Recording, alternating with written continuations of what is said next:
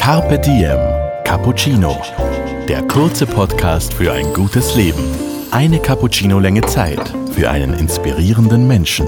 Drei Qualitäten, die ich für wichtig halte. Nicht beliebig sein, äh, sich dann um Dinge zu kümmern, wenn sie aktuell sind und vor Problemen nicht zu verzweifeln. Heute Daniela Zeller im Gespräch mit dem Biobauern und Nachhaltigkeitsinvestor Martin Rohler. Carpe Diem Cappuccino. Das Motto von Carpe Diem ist Zeit für ein gutes Leben. Was ist ein gutes Leben für dich? Ein gutes Leben ist das, dass du ein gutes Gewissen hast bei dem, was du tust. Dass das für mich ein recht wichtiger Ankerpunkt in meinem Leben ist. Vor allem diese drei göttlichen Tugenden, Glaube, Liebe, Hoffnung. Und ich glaube, das kann man auch, wenn man es jetzt rein von dem Materiellen loslöst, sagen, dass das ist schon irgendwie ein gutes Leben mit dem guten Gefühl, schlafen zu gehen, dass man, dass man ein anständiger Mensch gewesen ist ja, und sich das in der Früh schon vorgenommen zu haben, wenn du aufwachst und dann nicht halt allzu viele Fehler während des Tages gemacht zu haben auf diesem Weg. Ich habe mich, ich hoffe, dass ich immer bemüht gewesen bin, äh, zu anderen Menschen nett und fair und, und, und liebevoll zu sein, soweit das halt möglich ist. Aber das hat sich halt in den letzten Jahren manifestiert, auch durch das, was ich beruflich tue. Nachhaltigkeit lässt sich Gott sei Dank recht simpel definieren. Das sind die drei Säulen der Nachhaltigkeit, soziale Verantwortung, ökologische Verantwortung, ökonomische Verantwortung im Rahmen von Unternehmertum. Und das heißt zuallererst, solange das System da draußen Kapitalismus heißt, dass ein Unternehmen, das nachhaltig sein möchte, Gewinn erwirtschaften muss. Es gibt kein nachhaltiges Unternehmertum, ohne dass du profitabel bist. Äh, rein darum, weil du ja bestehen möchtest über längere mhm. Zeit und nicht nur, solange es irgendwelche netten Leute gibt, die dir Geld charitymäßig geben. Mhm. Äh, und die beiden anderen Säulen sind soziale Verantwortung und ökologische Verantwortung. Soziale Verantwortung heißt ganz einfach, äh, sei ein netter Mensch zu anderen, tu niemandem absichtlich was Böses, dass du auf der, auf der Reise durchs Leben immer wieder Menschen verletzt oder wehtust, ist nicht zu vermeiden, aber tust zumindest nicht absichtlich. Und ökologische Verantwortung übersetzen wir damit, dass wir sagen, tu nichts, was die nächste Generation bereuen könnte. Und solange diese drei Sachen, das ist sau schwer, das im Gleichgewicht zu halten, weil du, weil du musst dann ab und zu auch, auch Dinge tun, die, die deinem Herzen widersprechen. Wir haben das große Glück, dass uns gerade die Zeit in die Hände spielt. Alle Unternehmer, die, die sich auf das fokussieren und das ernst nehmen, äh, erleben einen unglaublichen Schwung als Gegenreaktion zum Rechtspopulismus. Das ist mhm. meine Theorie dazu, dass, dass, dass, dass das, was für Grauslichkeiten passieren auf der Seite von, von Trumps und Orbans und so weiter, auf der anderen Seite auslöst einen Zusammenschluss dieser vielen kleinen Bubbles, derer, die es gut meinen und die guten Willen sind. Und das passiert gerade in einer unglaublichen äh, Massivität, dass, dass auf einmal der Konsument auch draufkommt, dass, dass seine leichteste nachhaltige, unter Anführungszeichen, Aktion seine Kaufentscheidung ist. Dass er dadurch, dass er eine Entscheidung trifft, wofür er sein Geld ausgibt, extrem viel verändern kann. Und dann wurde das dein, dein Hauptthema, das Thema Nachhaltigkeit. Ja, und dann haben wir, da habe ich eben verkauft 2008 alle meine Apothekenbeteiligungen, weil ich ein gutes Angebot hatte. Und dann haben wir uns gekauft eine Biolandwirtschaft im Norden von Wien, die Bergmühle. Und ähm, wo meine Frau großartig ist, die hat eben bei all diesen Dingen mitgespielt, auch bei den, auch bei den Ideen, dass wir unser Leben verändern und, und, und, und hat, dann auch, hat dann auch ihr, ihr eigenes Geld hergegeben dafür. Also wir haben da, es war eine, eine große, große Übereinstimmung bei allen Projekten und dann haben wir uns eben gekauft, diese, die Bergmühle, die ein die eine Mühle aus dem 13. Jahrhundert ist und große Reitanlage und konnten Bio-Äcker kaufen dazu. Und dann plötzlich fand ich mich wieder als Biobauer im Jahr 2009. Genau, und viele kennen die Bergmühle ja durch die Stadtflucht. Genau, ja. ja so. genau. Und dann fand ich mich wieder als Biobauer, ähm, wo ich zugegebenermaßen also von, vom, vom äh, Inhalt des Bauerdaseins nicht viel Ahnung hatte und bis heute nicht habe. Aber wir haben dann mit der Achenoa angefangen, gemeinsam alte Erdäpfelsorten anzubauen und alte Bohnensorten anzubauen. Haben einen Standel am, am Karmelitermarkt gehabt und dort alte Bohnen und alte Erdäpfel verkauft. Das war also lustig, aber eine Geldvernichtungsmaschine sondergleichen. Mhm. Bis wir halt dann gesagt haben, wir müssen eine Agriturismo anfangen, wo wir halt im, außerhalb von Südeuropa die erste Landwirtschaft sind, die aus den eigenen Produkten und wir haben auch die Jagd rundherum und aus dem, was auf der Jagd geschossen wird, ähm, einfach die Sachen hochwertig auf den Teller bringt. Einfach, dass du die Wertschöpfungskette vom The Field to the Fork mitnimmst zu dir. Carpe Diem. Cappuccino. Du hast mir vorhin erzählt, dass du immer schon Mitglied der katholischen Kirche warst, aber so die letzten 20 Jahre das ein wichtiges Thema für dich geworden ist. Hat deine Beschäftigung mit nachhaltigen Projekten auch um, ähm, dieses Tor zum Glauben wieder stärker geöffnet? Das, das geht schon ein bisschen Hand in Hand. Vor allem, vor allem wenn, du, wenn du halt an diese drei wunderbaren göttlichen Tugenden Glaube, Liebe, Hoffnung glaubst, ja, die, man ja, die man auch richtig lesen und definieren muss, weil Glaube heißt in dem Zusammenhang nicht konkreter Glaube an Gott, sondern der Glaube daran, dass, dass wir einen freien, dass wir Menschen, Kinder einen freien Willen bekommen haben und mit dem freien Willen viel Gutes bewegen können. Das ist der Glaube an die, an die Macht des Guten im Menschen. Ja, und, die, und die Hoffnung, Glaube, liebe Hoffnung, die Hoffnung darauf, dass es gelingt, was Gutes zu tun. Ja, und das Wissen darum, dass es nur mit Liebe funktioniert. Jetzt nicht die erotische Liebe, sondern Nächstenliebe. Mhm. Das, das halt einfach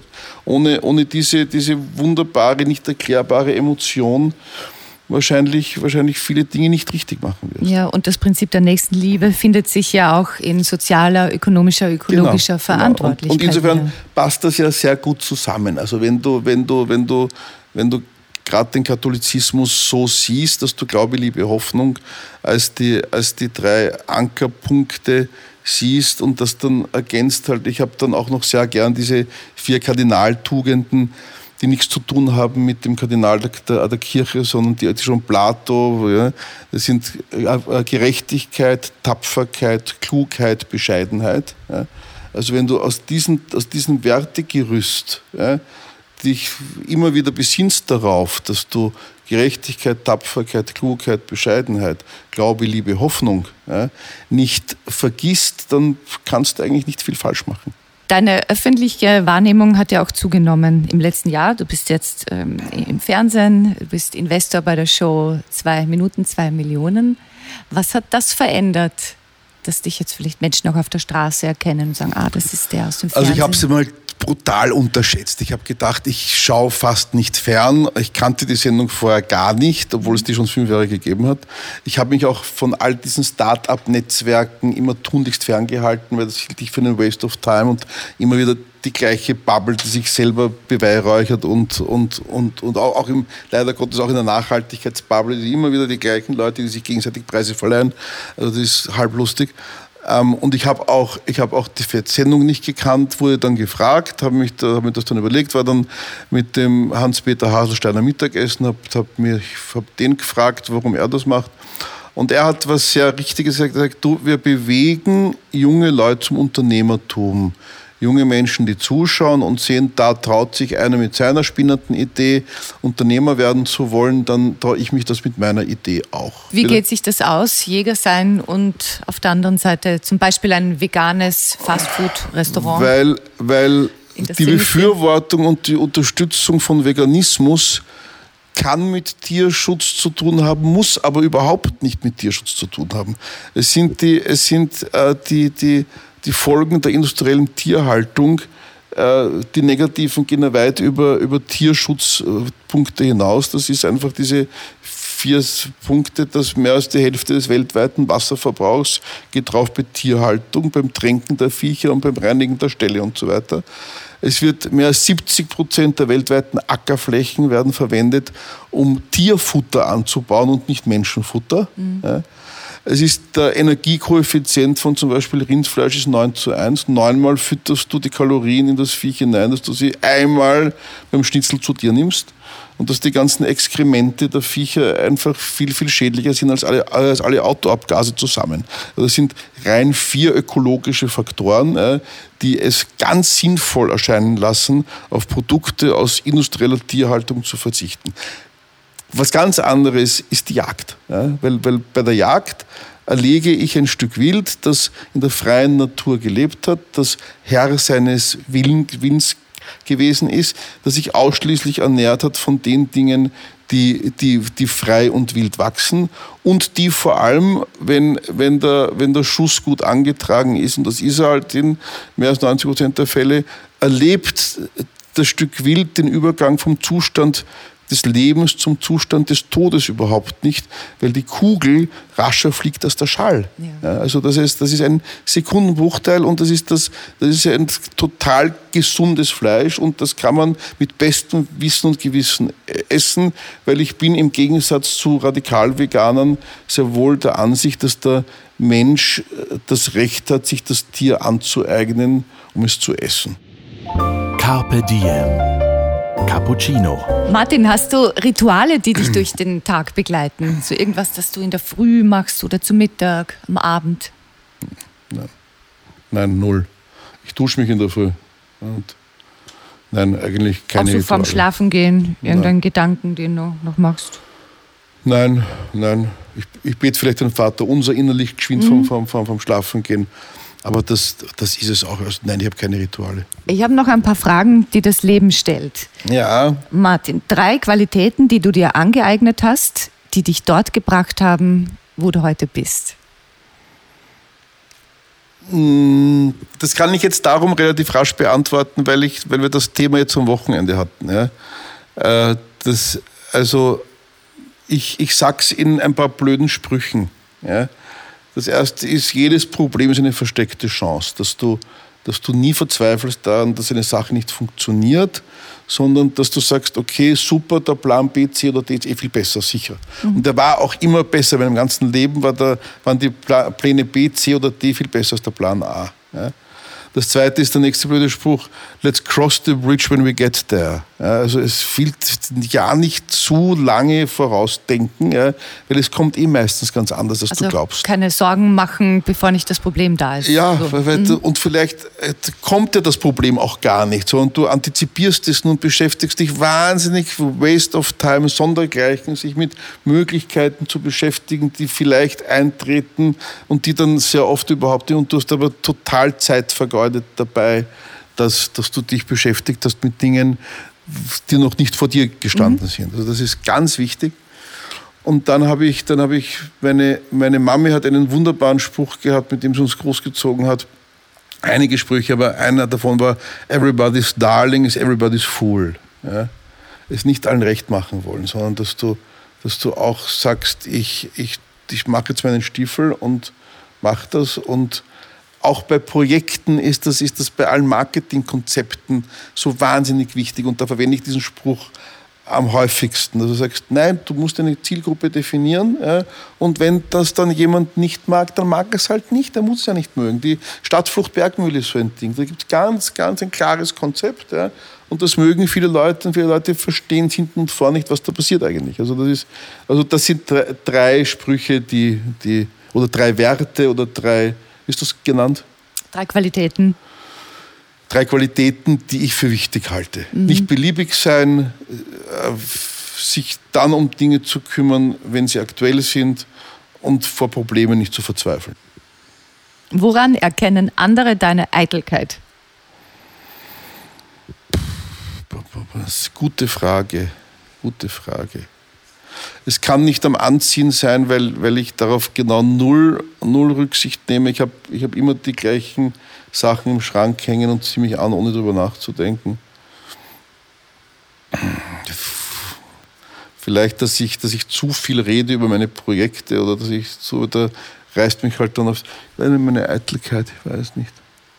Sicher, ich, ich, ich, ich fürchte, ich, obwohl ich Eitelkeit am meisten verabscheue. Ja, ich finde vor allem eitle Männer schrecklich. Es gibt nichts Schlimmeres als Männer, die auf ihr Äußeres achten. Mhm. Ja, natürlich, du brauchst gepflegte Fingernägel und, und saubere Schuhe und gepflegte Fußnägel. Ja. Das hat mein ungarischer Vater mir beigebracht.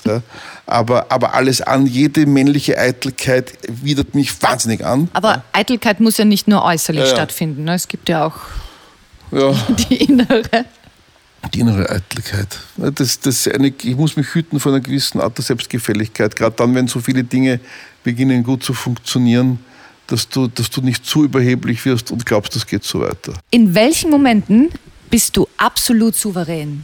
Wobei, so wie ich dich kennengelernt habe, bist du in 99 Prozent der Momente deines Lebens absolut souverän.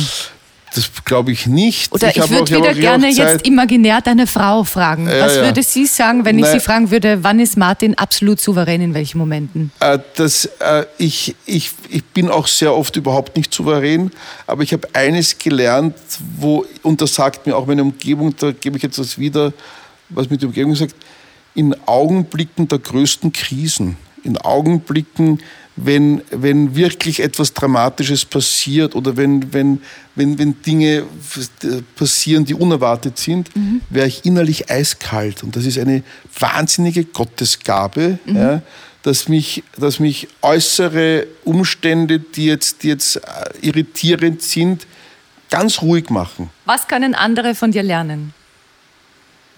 Hm.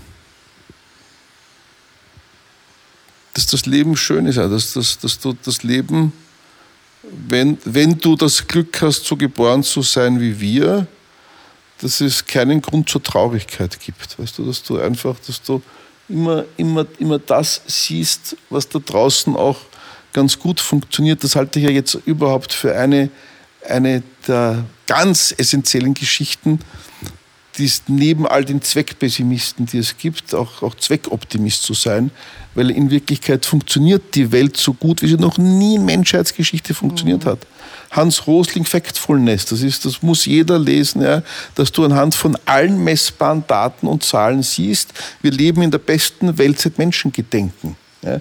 Es gab vor 30 Jahren 1,3 Milliarden Menschen von Hunger bedroht, jetzt gibt es 300 Millionen. Ja.